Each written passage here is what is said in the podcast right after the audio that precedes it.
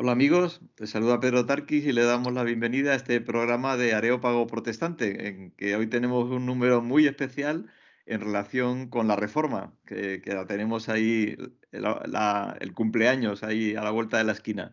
Y para eso, pues junto con Daniel Ofkan, aquí a los mandos, director de Protestante Digital, pues tenemos a dos invitados muy especiales, que son Asun Quintana, presidenta de la plataforma Seneca Falls y del grupo de trabajo Mujer en la Alianza Evangélica Española.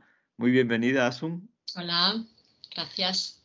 Y el lujo de contar con Antonio Simoni, profesor en la Facultad Protestante de Teología de Asambleas de Dios en La Carlota, en Córdoba, pastor en Córdoba y presidente del Consejo Evangélico también de allí de, de la provincia cordobesa. Muy bienvenido, Antonio. Hola, buenas tardes. Y miembro de Seneca Falls también. miembro de Seneca Falls, sí, sí, era, pues, muy bien, muy apuntado. Del grupo de trabajo, eso es. Sí, que aporta ahí sobre todo la perspectiva histórica tan importante. Justo en esa perspectiva histórica, hablando del Día de la Reforma, pues siempre hablamos de Lutero, de los grandes padres de la Reforma, Calvino, Zubiglio, etcétera y parece que la reforma no tuvo rostro de mujer. A veces se habla de la mujer de Lutero, que fue aquella monja que después se casó con Martín Lutero, y sin embargo sí que ha habido mujeres, ya viniendo a España, ha habido muchas mujeres que participaron y tuvieron una parte activa, ¿no? ¿Qué, qué, qué nos dirías de esta, de esta dimensión de la reforma a veces tan olvidada? Pues lógicamente la reforma ya en Alemania tiene cierto matiz de mujer, como tú bien dices, Catalina Bombora, ella tuvo que tomar decisiones importantes, pero recordemos también que la primera mujer en final de la Edad Media eh, que se conoce como autora de bestsellers, Argula von Grumbach, también eh, a causa de, defender al joven Alsace Red, eso en la Universidad de Ingolstadt, eh, había adoptado los postulados de la, de la reforma esa mujer empieza a poner su impronta como mujer en la reforma alemana. Eh, lógicamente, en el caso de España, las dos congregaciones más conocidas, en el siglo XVI, Valladolid y Sevilla, tienen un claro matiz de, mujer. Eh, muy conocida el caso de eh, los Cazalla, Agustín Cazalla, que era predicador en la corte, su hermana María Cazalla, ella fue una autora además muy prolífica y fue quien, una de las personas clave de la congregación de Valladolid. Por no decir también que en Sevilla, en el siglo XVI, en Sevilla no solamente mujeres de la alta sociedad, de Sevilla, María Gómez, Eleonor Gómez, María Borges, gente de la nobleza, sino monjas como Isabel de Baena que profesaron la fe protestante y fueron claves en la congregación clandestina que pastoreaba el doctor Egidio, canónigo magistral de la catedral. Así que la reforma en España tiene un claro matiz eh, femenino, para concluir con una reina española protestante que tenemos en nuestra historia. La reina de Navarra, ¿no? Es para aquellos que nos escuchan que a lo mejor no, no la conocen. Pues impresionante, ¿no? Ya solamente escuchar todos estos nombres que nos has mencionado y que algunas de estas mujeres o muchas de ellas murieron a manos de la Inquisición por defender su fe. Sí, sí, así fue. Muchas de ellas sufrieron el proceso de, la Inquisición. Muy pocas se escaparon porque de la Inquisición rara vez. Eh, destacar, por ejemplo, el caso de María Borges, una, que era una chiquilla, apenas tenía 20 años cuando fue ejecutada por la Inquisición, pero una mujer con una formación excepcional, manejaba varios idiomas, recitaba de memoria el Nuevo Testamento y hasta incluso cuenta, el auto de fe detalla con una crueldad extrema, como metros antes de llegar a la pira funeraria, eh, la intentaron convencer los capuchinos, los jesuitas que ya estaban en Sevilla, eh, eh, para que se retractara, porque ella era hija ilegítima de un grande de España, de Pedro Rodríguez de Jerez, pero sin embargo se mantuvo fiel, firme, y era una mujer que incluso dicen que el ambiente de la prisión inquisitorial del castillo de Triana que lo transformaba ella con sus cánticos, alabanzas y dando ánimo a los demás presos, cosas que no han pasado a la historia hasta que no hemos revisado las actas de la Inquisición. Pero sí, sí, personas como María Borges y muchísimas más, nombrar eh, Isabel de Baena, una monja que claramente profesó la fe protestante eh, y personas que fueron firmes. Y sobre todo que las mujeres españolas no estaban escondidas detrás de príncipes y reyes como en el resto de, Europa. Aquí en España el propio rey estaba en contra de ello, con lo cual eh, creo que se hace justicia decir que las congregaciones de Valladolid y especialmente la de Sevilla fueron testimonios de gran valor conocidos en toda Europa y en ello las mujeres fueron claves. Pues nada, honramos su memoria y, ojalá que vayamos conociendo más de muchas de ellas. Sabemos que la reforma protestante fue un, impulso tremendo ¿no? a nivel social, político. Las primeras democracias eh, aparecieron gracias al, impulso de la reforma, la ciencia tuvo un inmenso avance, las artes como la pintura, pero en esta dimensión de la mujer, eh, podríamos decir que la reforma de alguna forma influyó para la igualdad de la mujer en la iglesia y en la sociedad eh, a nivel, a nivel social y en, el mundo entero? Bueno, eh, influyó pero de manera muy primaria, hay que reconocer, como todavía, que hay incluso un camino por recorrer 500 años después, como seguramente Asun nos apuntará en cualquier momento. Pero lo que sí hay es un nuevo paradigma teológico. Una de las cosas que los reformadores descubren, algo tan insólito, es que la salvación también es para la mujer. Y esto fue un descubrimiento, esto, porque la mujer no era absolutamente nada hasta esa época. Y hay un redescubrimiento. Entonces sí, de alguna forma se abre un poco y se ve, y, se ve que la mujer también es partícipe de, esa bendición, de, de, esa parte de la revelación de Dios también. Y ese paradigma es nuevo también. Luego, lógicamente, también la mujer va teniendo un papel muy, muy lento, pero eh, poco a poco importante en, la vida de la, Iglesia en prácticamente toda Europa, aunque se asocia más labores de educación, de sanidad, como por ejemplo eh, el tema de las reguinas, que eran prácticamente todo mujeres, pero eran labores muy concentradas y muy delimitadas a labores de sanidad y educación. Y creo que fue prácticamente ya hasta el siglo XIX o último tercio del siglo XVIII cuando la mujer empieza con la Asamblea Francesa, el cuaderno de reforma, que precisamente son postulados de, la reforma, la educación, la igualdad, cuando empieza a abrirse un poco más mm. y a ser más notorio su papel. Sí, ahora entraremos en esa etapa de desarrollo. Eh, no sé, por alusiones, Asun, si quizás el sacerdocio universal del creyente haya sido también, que ahí, claro, engloba hombres y mujeres, ¿no? Como... Sí, sí, claro, efectivamente, fue el, redescubrimiento del sacerdocio universal en el sentido que ha dicho Antonio, la salvación es también para las mujeres, ¿no? Y, no solo eso, sino también la misión, ¿no? Es decir, el, compartir el Evangelio em, es también recae sobre la mujer. Eh, con lo cual, pues sí, se le va dando, aunque como él muy bien ha remarcado, de una manera muy lenta, eh, pero se va dejando, de hecho yo creo que hay ya alguna predicadora en aquel tiempo, ¿verdad, Antonio? En tiempo de la reforma ya hay, las mujeres comparten el Evangelio, ¿no? Y por supuesto el principio de, la mujer ha sido hecha igual que el hombre, a imagen de Dios, ¿no? que también eh, adquiere una nueva luz. El, papel de la mujer dentro en, el matrimonio, ¿no? Digamos que mm, la mujer ya pues eh, va adquiriendo como compañera, hasta ahí, hasta ahí, ¿no? Como compañera va adquiriendo también su importancia y bueno, todos estos principios también influye eh, el hecho de la lectura individual ¿no? de, la, de la palabra de Dios que ya la tenían ahí a mano. Las mujeres también podían acceder a esa lectura, con lo cual eh, esto influyó en la alfabetización también de las mujeres, o sea, el, que aprendieran a leer porque teníamos que leer la Biblia también. Entonces, bueno, todo esto de una manera sutil estaba ahí, son principios de la reforma, que bueno, ya veremos cómo en el siglo XIX, ¿no? en la llamada segunda reforma, avivamientos también en Estados Unidos, cómo prenden de nuevo esos principios y ya calan de otra manera.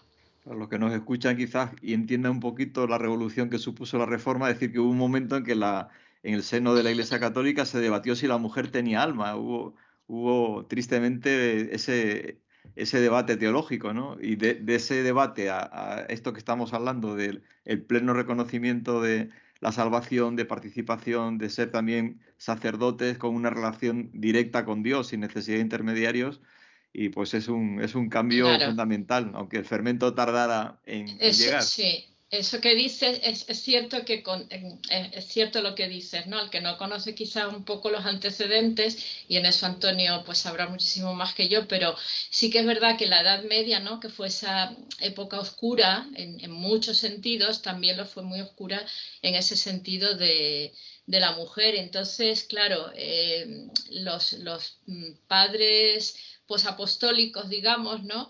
Eh, había algunos, mm, con todos los respetos y no quitando su eh, lucidez teológica, pero sí en cuanto a la mujer, heredaron la visión de la mujer de, la filosofía grecolatina, ¿no? que era una mujer absolutamente sin ningún tipo de derecho civil ni, ni político en absoluto, ¿no? ni público. Entonces, muchos padres eh, de la iglesia, pues eh, la imagen de la mujer era, o sea, hay, frases por ahí que yo las he llegado a contrastar a ver si eran verdad, ¿no? De que la mujer era un hombre imperfecto, de que eh, la mujer, por supuesto, no, no tenía la salvación, de, bueno, frases un poco. Entonces, ante toda esa oscuridad, claro, resurge la reforma y, y yo creo que el fogonazo de luz teológica que trae la reforma llega un poquito, sutilmente, pero ese, esa poquita luz empieza a llegar a la mujer, empieza, hasta que ya digo, luego adquiere mayor eh, importancia, pero es así, sí.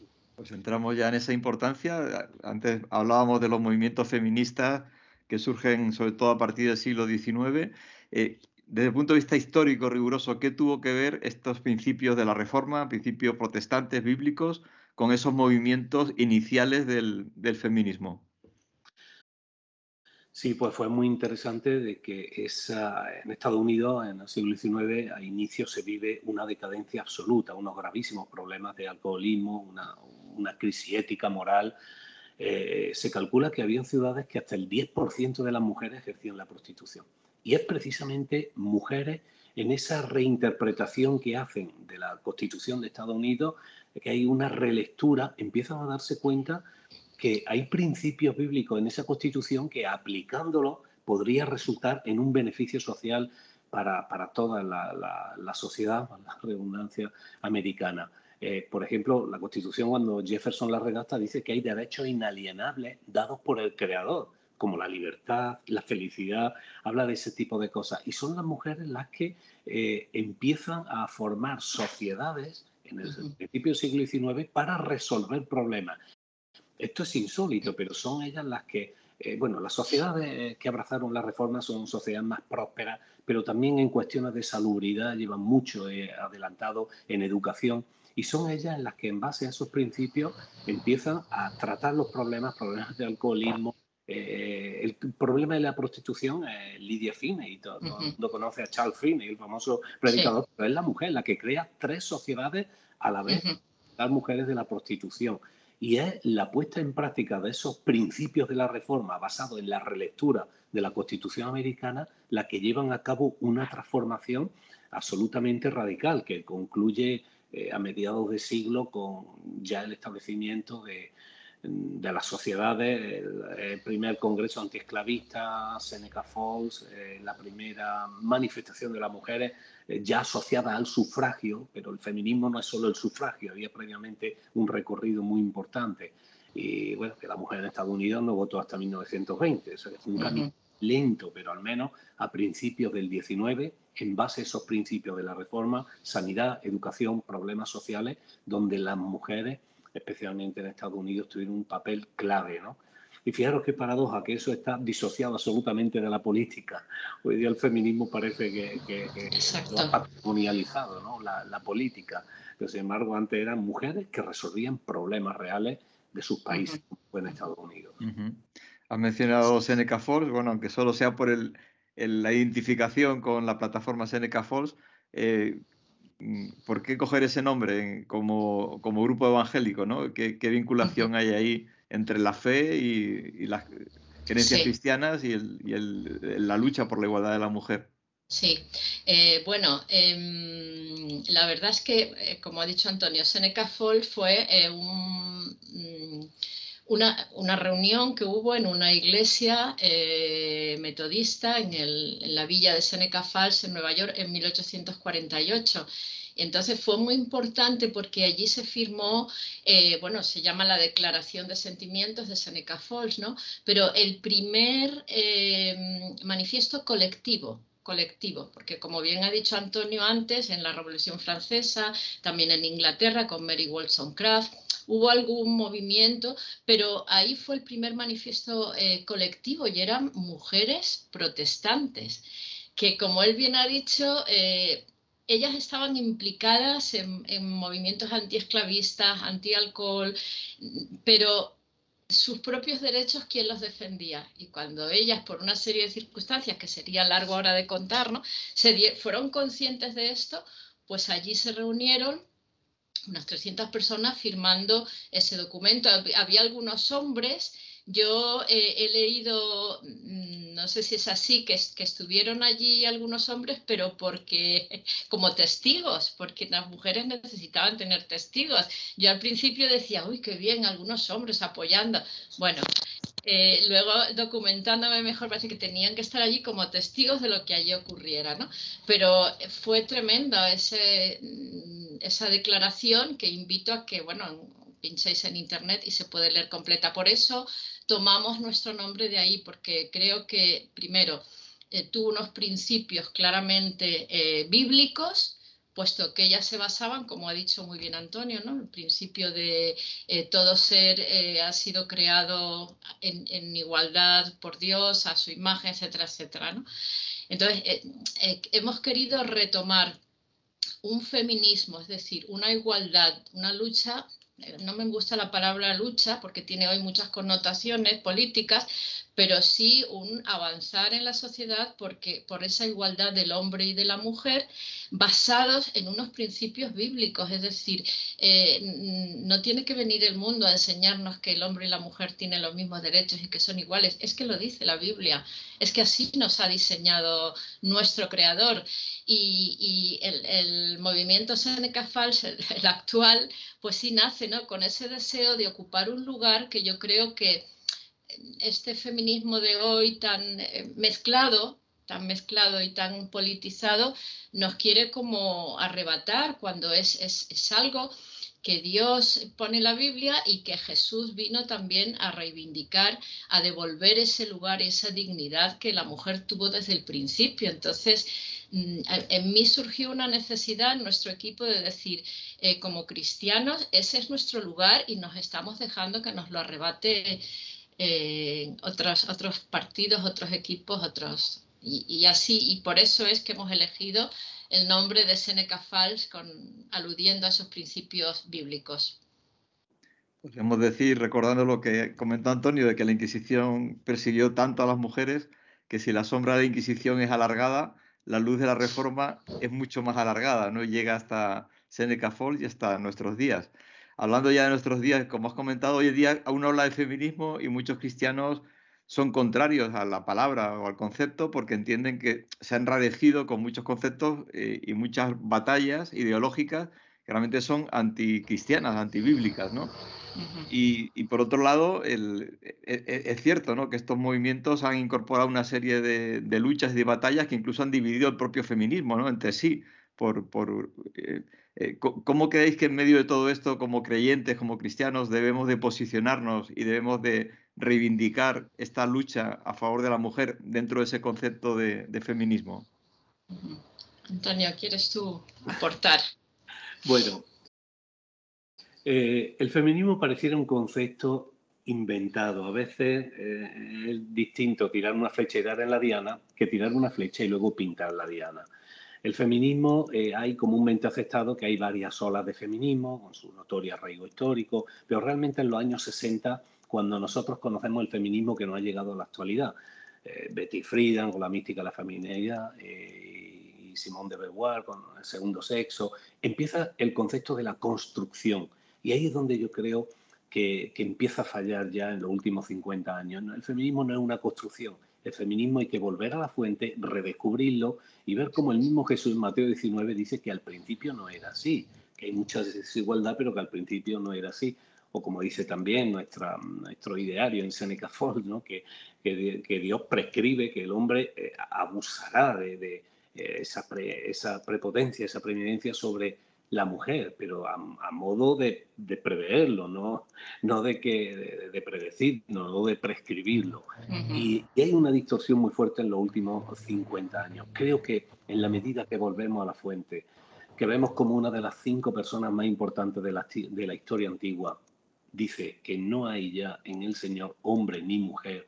Esto es una epístola a unos creyentes de la región de Galacia que hace el apóstol Pablo y redescubrimos cómo en la propia Biblia, capítulo 7 y 8 de Lucas, inserta, yo digo, los capítulos feministas de, los evangelios, cómo los protagonistas son mujeres. Pero sí es cierto, debemos, como en todas las cosas, volver a la fuente, descubrir el genuino feminismo con ese notorio arraigo. Tenemos una historia ¿no? de 200 años inventada para, para adecuarla a nuestra ideología. Es una historia, en el caso de la reforma, de 500 años, que las mujeres ya empiezan a aparecer en las obras de arte a partir de la Reforma. Eh, Rembrandt empieza a escribir mujeres leyendo la Biblia y esto es todo un escándalo en la época. Y mujeres como ya hay autoras, eh, y tenemos españolas, he nombrado a María de Cazalla, le hace los libros de las cárceles, de las prisiones de María, que, que se llama. Y, y, y a la medida que redescubrimos, creo que podremos volver a centrarnos con el modelo bíblico de feminismo que no tiene que ver nada con la guerra de sexo, sino con una consideración y una aceptación de las diferencias naturales e ideológicas, pero en ningún momento esto es una guerra de trincheras, sino descubrirlo, redescubrirlo y vivirlo. Y creo que nos iría mucho mejor si fuese así. Lo demás, los últimos 50 años, eh, no tienen nada que ver, sea como dije antes, patrimonializado por parte de, los partidos políticos que lamentablemente nuestra Constitución en su preámbulo dice que es la herramienta para ayudar a hacer una mejor sociedad en España, pero precisamente han cogido aspectos como el feminismo y lo han acomodado para sus intereses personales. Pero creo que, como en todas estas cosas, es volver a la fuente y redescubrir el verdadero papel de la mujer. Y nos iría mucho mejor. Sí, yo creo efectivamente que se ha, se ha politizado el tema, sobre todo en estos últimos años que ya no puedes decir ni que hay una ola de feminismo, ahora es que es una mezcla de, movimientos y sobre todo está muy politizado, ¿no? Y, yo creo que, claro, eh, cuando tú hablas de feminismo en los ambientes evangélicos, pues la palabra eh, pega de frente, ¿no? Y hay un rechazo general.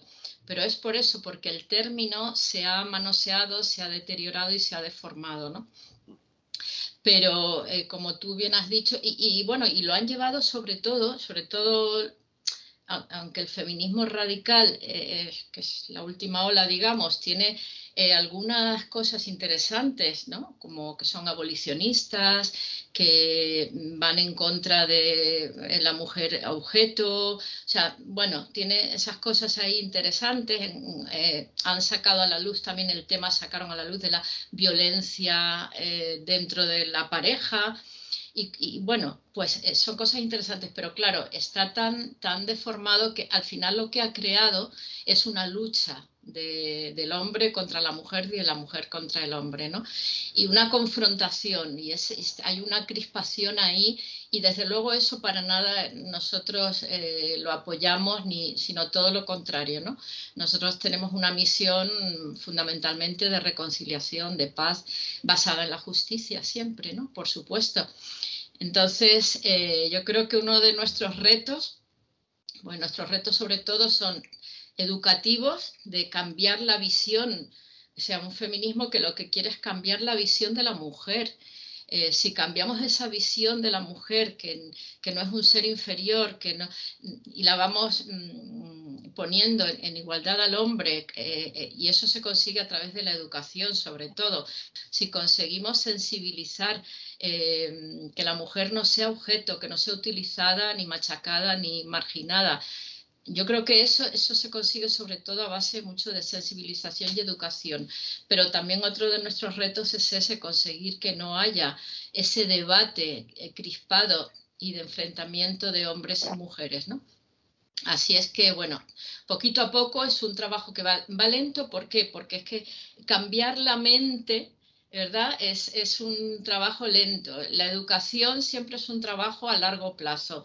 La educación tú vas sembrando y hasta que tienes un árbol pasan muchos años. Entonces, bueno, estamos ahí en esa labor, sobre todo Seneca Falls, de educación, sensibilización, enseñanza, etcétera, ¿no? Y, desde todos los puntos de vista, histórico, que es muy importante, porque eh, sin la historia no podemos construir un futuro.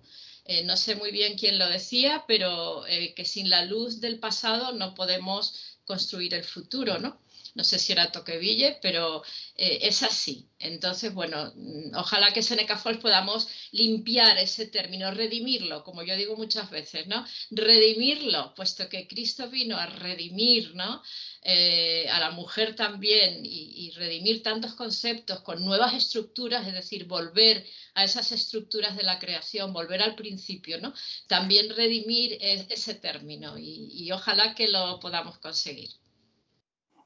Bien, muchas gracias. En realidad, este movimiento feminista que es contra el hombre, es, el término correcto sería embrismo, ¿no? que sería como el machismo desde el punto de vista de, la mujer, lo más correcto.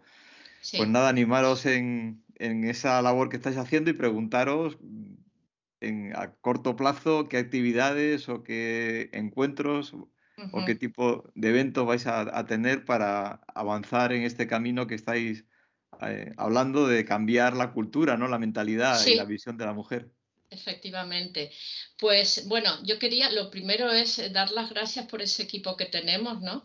Eh, decir eso, bueno, que Antonio fue un, contacto a través de, las redes, no sé si recuerdas, Antonio, pero yo empecé con, me lancé con la plataforma Seneca Falls y, y a partir de ahí fue por fe, confiando ¿no? que el Señor haría el camino y me contactó por el Messenger de, Seneca Falls y ahí empezó nuestro contacto y ya pues bueno, yo claro, cuando vi el valor que había ahí en, este, en este hombre, pues digo, mm, le invité a formar parte, está Ángel Bea también que es pastor, quiero decir que hay, hay hombres que están aportando muchísimo, ¿no? Eh, Ana Jiménez, Sonia Gómez, Elena Moiche, Eva Sierra, y si se me olvida alguno, pues que me perdone, pero creo que ahí estamos, ¿no? Entonces, dar las gracias porque es muy importante estar ahí como equipo, ¿vale?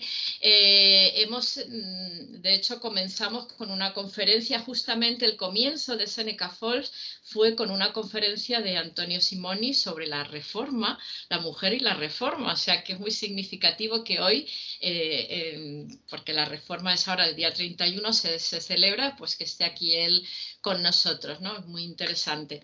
Y los proyectos más inmediatos que tenemos son este sábado por la tarde a las cinco y media, un taller seminario sobre el origen de la desigualdad de la mujer, donde yo voy a hablar un poquito de toda esta parte mm, de evolución del concepto del feminismo y de la desigualdad. ¿no?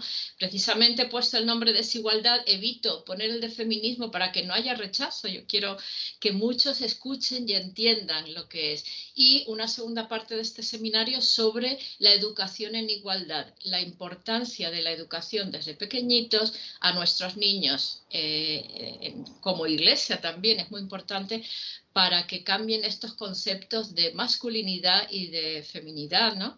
Del hombre y de la mujer en cuanto a los roles que hay, los estereotipos. Yo creo que ahí es donde tenemos que trabajar mucho. Así que va a ser muy interesante por Zoom y estamos en las redes. Y luego en noviembre, el 25 de noviembre, estaremos también en, en la Puerta del Sol, todas, muchísimas entidades de mujeres evangélicas eh, haciendo un acto en contra de la violencia contra la mujer, ¿vale?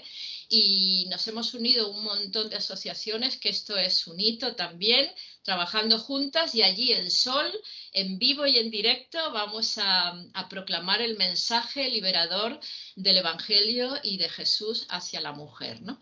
Y bueno, también en Jerez, vamos a estar en Jerez también dando unas conferencias organizadas por el Ayuntamiento de Jerez.